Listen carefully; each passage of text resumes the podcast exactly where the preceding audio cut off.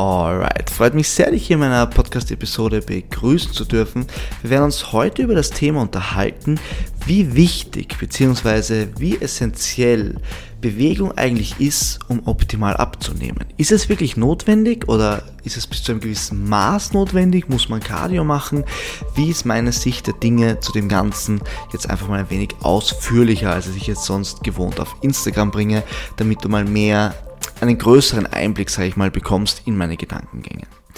Punkt Nummer eins ist, warum wollen wir eine erhöhte Aktivität? Oder was ist der Benefit, den du dir erwarten solltest von einer erhöhten Aktivität? Und die meisten würden jetzt wahrscheinlich argumentieren, das ist ganz klar, ich will Fett verbrennen. Und dann sage ich, nein, das ist nicht der Punkt, warum ich eine höhere Aktivität haben wollen würde. Sondern wenn es uns um die Diät geht, dann wissen wir ja, es geht uns ums Kaloriendefizit. Das heißt, wenn du abnehmen möchtest, musst du in ein Kaloriendefizit. Also, wenn du mich schon länger verfolgst, solltest du wissen, dass das auf jeden Fall mein Standpunkt ist, beziehungsweise dass das auch der Standpunkt der Wissenschaft ist.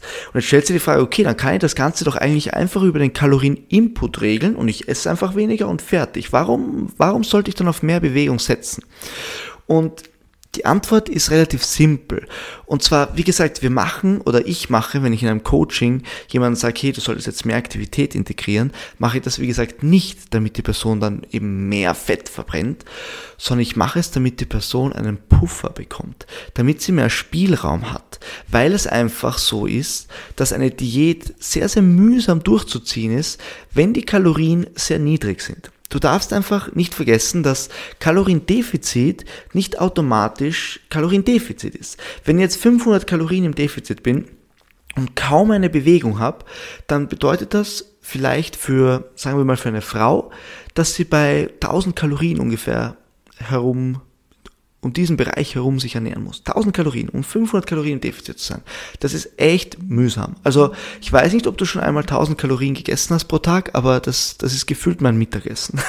Also da bleibt nicht sehr viel Spielraum übrig und das ist ein Problem. Und wenn ich jetzt dafür sorge, dass die Person ein bisschen eine höhere Aktivität hat, dann verbraucht sie mehr und ich kann vielleicht das gleiche Defizit von 500 Kalorien auch erreichen, indem die Person jetzt 1500 Kalorien isst, weil sie einfach eine höhere Aktivität hat. Und das ist der wahre Benefit und der wahre Grund, warum Cardio sehr, sehr wertvoll, oder Cardio, ich will gar nicht sagen Cardio, Bewegung, Aktivität sehr, sehr wertvoll sein kann in der Diät. Es gibt dir einfach ein bisschen mehr Spielraum. Und Jetzt könnte man natürlich fragen, okay Jan, aber wozu brauche ich den Spielraum? Ähm, ist das jetzt wirklich so notwendig? Und mag sein, dass manche Personen mit sehr wenig Kalorien gut zurechtkommen. Aber das Problem ist einfach, du willst ja während der Diät die Zeit auch schon nutzen, um die Routine und Gewohnheiten für nach der Diät zu erarbeiten, um ein bisschen zu experimentieren, um auf Sachen draufzukommen, wo ist wie viel Kalorien drin, was schmeckt mir gut, was nicht, was funktioniert gut für meinen Alltag und so weiter und so weiter. Und wenn du jetzt nur eine sehr, sehr geringe Kalorienzahl pro Tag zur Verfügung hast, dann hast du einfach keinen Spielraum. Also du kannst dir nicht viele, unter Anführungszeichen, Fehler leisten, weil es sehr, sehr schnell fatal wird, weil du super schnell über deine Kalorien drüber bist. Wenn du einmal ein falsches Gericht kochst und dich ein bisschen verschätzt hast, dann hast du vielleicht schon 1200 Kalorien und dein Defizit ist gleich deutlich kleiner. Und das verdirbt einfach auch den Spaß, weil du einfach sehr, sehr strikt bleiben musst mit dem, was du isst. Und das zweite ist, es gibt dir nicht die Möglichkeit, eben wie gesagt, für einen gewissen Spielraum, daran zu arbeiten, Sachen auszuprobieren, die dir vielleicht nach der Diät dann erhalten bleiben. Weil du musst dir immer im Hinterkopf behalten, das Wichtigste für dich ist, nicht nur von A nach B zu kommen, sondern anschließend B auch stabilisieren zu können. Das heißt, da muss einiges in der Diät passieren, damit es dir später leichter fällt, B zu stabilisieren. Und wie gesagt, das ist der, das Hauptargument, warum es für mich wichtig ist, ein gewisses Maß an Output an den Tag zu legen. Und ja, ich arbeite sehr, sehr gerne mit Schritten. Also ich gebe gern so ein Minimum vor von 8000 Schritten pro Tag. Und das ist jetzt, wenn man den Gedanken weiterspinnt, nicht nur aus Abnehmsicht sehr, sehr sinnvoll, sondern natürlich auch aus Gesundheitssicht. Ein gewisses Maß an Aktivität ist einfach sehr, sehr wertvoll. Auch hier ist die Studienlage klar. Aber bleiben wir jetzt einmal beim Thema Diät. Und jetzt nehmen wir zum Beispiel an, die Person macht 8000 Schritte pro Tag und es geht gut voran, alles wunderbar. Jetzt könnte man sich natürlich trotzdem überlegen, ob man Lust hat, Cardio einzubauen. Und ich glaube, dass das manchmal auf, äh, auf Instagram so ein bisschen durchkommt, als wäre ich ein absoluter Feind von Cardio. Und das ist nicht der Punkt. Ich bin da manchmal ein bisschen direkter und aggressiver mit der Kommunikation in Bezug auf Cardio, weil ich einfach das aus den Köpfen der Leute rauskriegen möchte, dass Cardio ein Muss ist, um abzunehmen. Und das ist definitiv nicht der Fall. Es ist definitiv nicht der Fall. Es ist einfach ein Tool, das man verwenden kann. Aber es ist nicht so, dass wenn jemand abnehmen will, dass er Cardio machen muss. Und das ist ganz, ganz wichtig für mich. Und deswegen, wie gesagt, bin ich hier manchmal ein bisschen direkter und vielleicht ein bisschen überspitzter mit meinen Formulierungen aus gezielten Gründen, könnte man sagen. Aber Cardio kann durchaus auch ein gutes Tool sein. Wenn du nämlich zum Beispiel sagst, okay, aus irgendeinem Grund kommst du nur auf 5000 Schritte pro Tag, weil du einfach so gestresst bist und einen dermaßen ähm, fordernden Beruf hast, der so viel Zeit in Anspruch nimmt und eigentlich nur sitzend ist, keine Ahnung, was für Szenarien es da geben könnte, dann würde ich sagen, okay, also wenn du nicht einmal auf deine 8000 Schritte pro Tag kommst, dann würde ich wahrscheinlich arbeiten, Cardio zu implementieren. Einfach, wie gesagt, um dir einen gewissen Puffer zu ermöglichen, weil dir das dann deine Diät erleichtert. Aber ich muss jetzt auch ganz klar unterstreichen, ich kenne wenig Leute, die keine 8000 Schritte schaffen, wenn sie es nicht wollen. 8000 Schritte pro Tag ist wirklich nicht die Welt. Also wir reden hier von Pi mal Daumen 40 bis 60 Minuten spazieren gehen auf den ganzen Tag aufgeteilt. Das sind dreimal 20, also das ist echt schnell erledigt und würde ich mir auf jeden Fall als Ziel nehmen, wenn ich du wäre, und zwar würde ich mir das als Ziel nehmen, bevor ich mit Cardio anfange. Weil da ist wieder ein ganz, ganz wesentlicher Punkt, den ich ansprechen möchte. Und das ist halt ein kleiner Nachteil an Cardio. Cardio ist etwas, natürlich kannst du dir vornehmen, den Rest deines Lebens dreimal die Woche eine Stunde Cardio zu machen, definitiv. Aber viel realistischer ist es doch, sich vorzunehmen für den Rest des Lebens jeden Tag 8000 Schritte zu machen. Als Beispiel jetzt einfach. Und ist, deswegen ist hier wieder mein Gedanke einfach langfristig. Versuch zuerst die Aktivität zu erhöhen mit den Schritten und versuch dir hier was zu etablieren. Weil du willst ja auch nach der Diät deinen Output größer halten, weil es einfach angenehmer ist, wenn man mehr essen kann. Es, wie gesagt, es gibt mehr Spielraum, es gibt mehr Vielfalt und das macht alles um einiges entspannter. Und Cardio langfristig aufrechtzuerhalten ist für viele mühsam. Du kennst das sicher auch. Irgendwann überkommt es einmal, dann macht man ein bisschen Cardio, okay, dann hat man Spaß dran, dann macht man das vielleicht einen Monat, okay, nach dem zweiten, dritten Monat, okay, langsam geht's so und dann viertes, fünftes Monat, pff, schon kritisch und wenn es das acht Monate durchhältst, dann wird es eh meistens schon sehr, sehr monoton gefühlt. Zumindest ist es bei mir so. Es gibt auch Leute, die mögen Cardio sehr, ja. Aber ich möchte dir einfach den Gedanken wieder mitgeben, das Gleiche, was ich sehr, sehr oft predige, denk langfristig. Und fürs Langfristige ist einerseits wichtig, dass die Aktivität nicht zu niedrig ist, sprich, dass du moderate Alltagsaktivität hast von mindestens 8000 Schritten. Und außerdem mach dir, bilde dir dadurch sozusagen einen kleinen Puffer, damit du schon während der Diät ein wenig daran arbeiten kannst, dir etwas zu etablieren, was du nach der Diät aufrechterhalten möchtest.